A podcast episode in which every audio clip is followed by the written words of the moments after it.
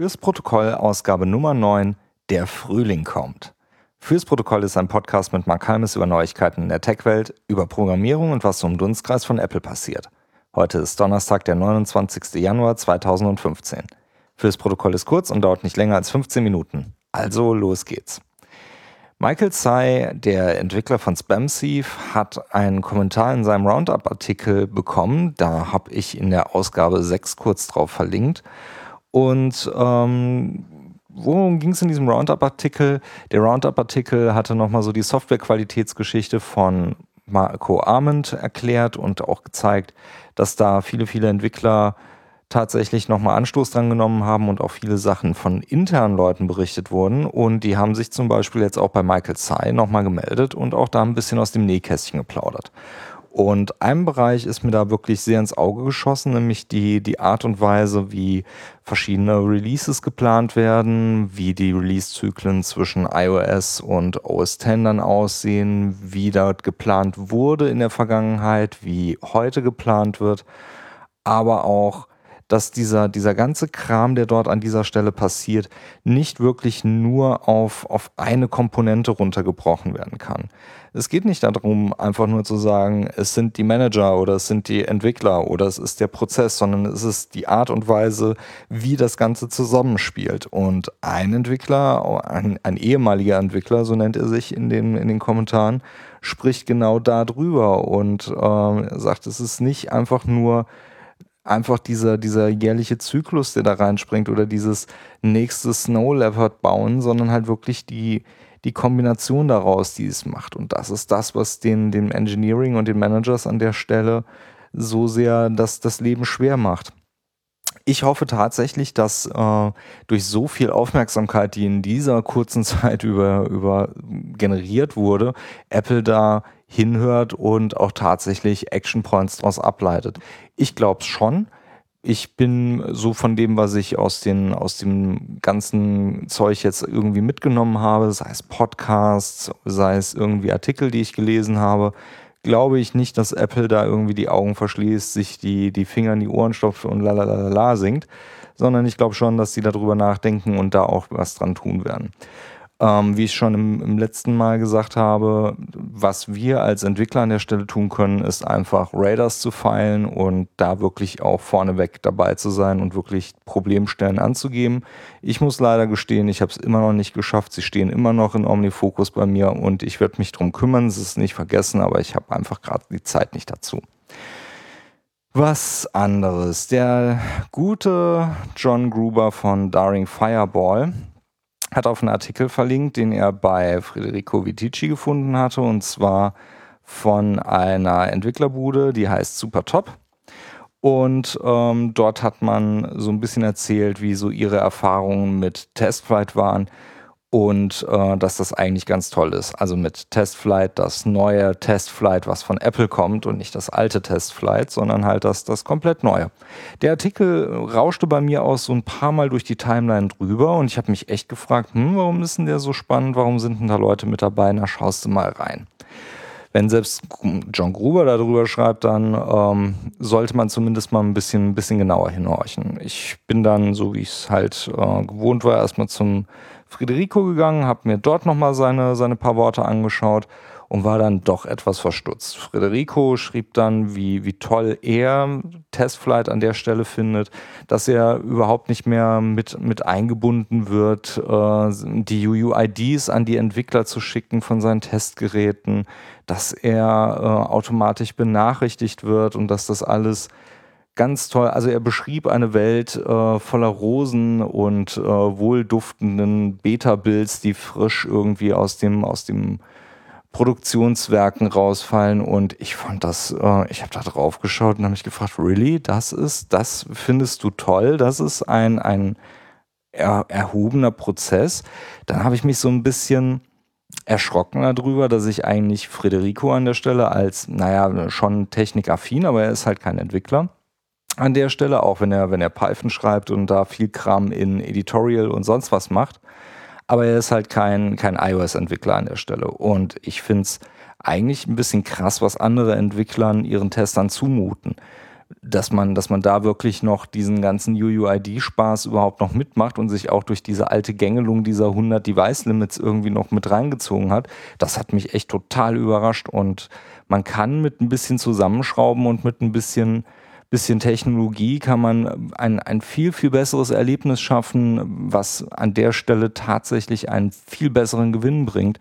Und ich verstehe nicht, dass man, dass man das immer noch nicht tut und so wenig Liebe und so wenig, ja, die, die, die Friction, also diese, diese, diese, diese Spannung an der Stelle so hoch hält, um, um diesen Prozess eines, eines Beta-Testers, der ja wirklich bares Gold bringt, einfach hier funktioniert nicht, mach doch mal und hier habe ich nochmal zum Testen irgendwie rausgehauen, bitte schau doch nochmal drauf. Dass das so schwierig gemacht wird, das ist mir unbegreiflich, weil ja, Beta-Tester sind einfach richtig, richtig viel Geld wert und wenn die das gut machen, ihren Job gut machen, dann kommt da wirklich gut was bei rum und das sollte man ihnen auch so einfach wie möglich gestalten. Also Artikel spannend, auch gut, sollte man definitiv mal lesen, aber auch darüber sich Gedanken machen, wie kriege ich meinen mein Prozess so weit optimiert, dass ich auch ein von der Produktion, von den Entwicklern, von den Entwicklern Testbuilds bis zum, zum Endverbraucher, wie kriege ich den besten Benefit mit den wenigsten Stellschrauben, um, um da was auf die Straße zu bringen. Finde ich sehr spannend.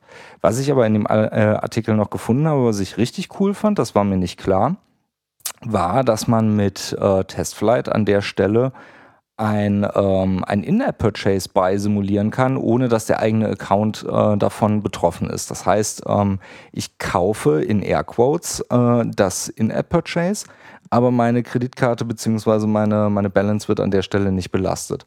Das ist natürlich schön, gerade für einen Beta-Tester, dass er sich dort nicht aus dem normalen App Store ausloggen muss, mit dem äh, Store-Test-Account einloggen muss und das darüber dann macht, dann vergisst man das, dann kommen wieder die Updates nicht rein, beziehungsweise man wundert sich, warum es gerade nicht funktioniert. Also das ist schon ganz cool an der Stelle. Das ist tatsächlich was, was mir noch unklar war und äh, finde ich schön, dass man das darüber machen kann. Das ist nicht verkehrt. Aber wie gesagt, es gibt andere Modelle, wo ich äh, definitiv mehr Benefit drin sehe, das darüber zu äh, distribuieren und äh, da sollte man sich definitiv Gedanken machen. Jetzt kommen wir zu dem letzten Thema und zwar hat Jason Snell von Six Colors am Dienstag darüber berichtet und zwar hat Tim Cook in dem Analystenkonferenz-Call das Release-Date der Uhr rausgegeben. Oh mein Gott, ist es raus. Und zwar wird es im April kommen. Im April kommt die Watch. Jetzt wissen wir es, jetzt können wir richtig loslegen. Ähm, was ich an der Stelle eigentlich interessant fand, war eigentlich nicht das, das Thema per se. Also die Uhr finde ich natürlich schon spannend, aber ich finde jetzt nicht spannend, dass sie kommt.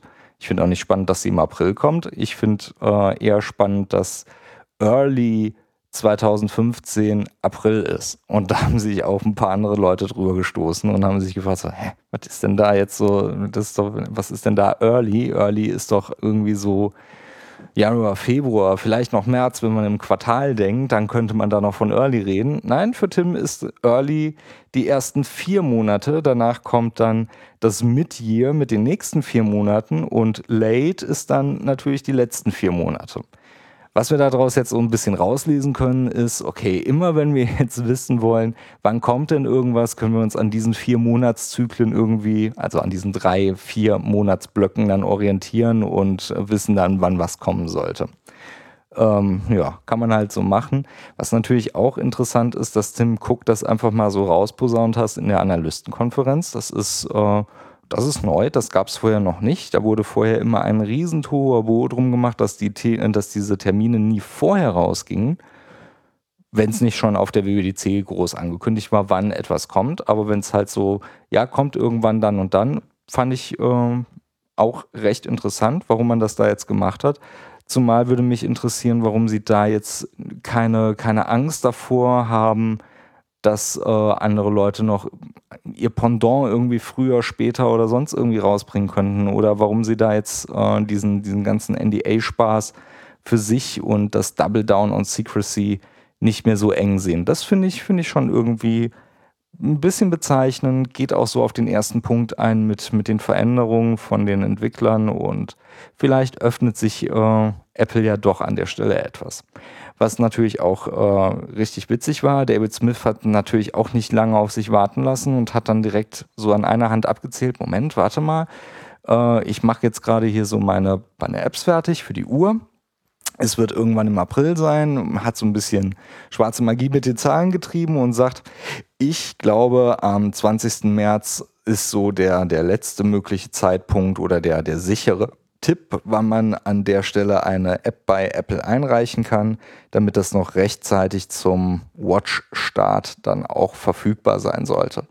Das heißt, an alle Entwickler, die jetzt irgendwie an ihrer Uhr-App schrauben, so der 20. März wäre noch so der ideale Zeitpunkt, um da irgendwie zu planen und was zu machen. Werde ich wahrscheinlich nicht schaffen. Ich habe nämlich mir immer noch keine Idee gemacht, was ich denn auf der Uhr gerne hätte, außer so offensichtliche Sachen, die, naja, nicht wirklich äh, praktikabel auf einer Uhr sind. Aber ähm, ich bin gespannt, was, was bei rumkommt. Ich werde mir die Uhr definitiv anschauen. Ob ich sie wirklich am allerersten Tag kaufe, keine Ahnung. Ich kann es immer noch nicht sagen. Ich bin so von, von einer Hassliebe getrieben. So, ist das toll, ist das nicht toll? Will man das wirklich haben? Teuer, geil, nee, doch nicht. Ich weiß es nicht. Mal schauen, wenn das Ding draußen ist. Vielleicht gibt es die ein oder andere App, die mir dann sagt, jawohl, dafür kaufe ich es definitiv. Das, das ist mir das Geld wert. Wollen wir es mal schauen.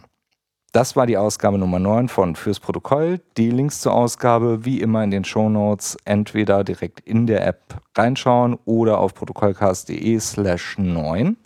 Feedback und Kommentare könnt ihr dort auch abgeben oder ihr schreibt einfach einen Tweet an protokollcast auf Twitter oder postet was auf app.net, bin ich auch.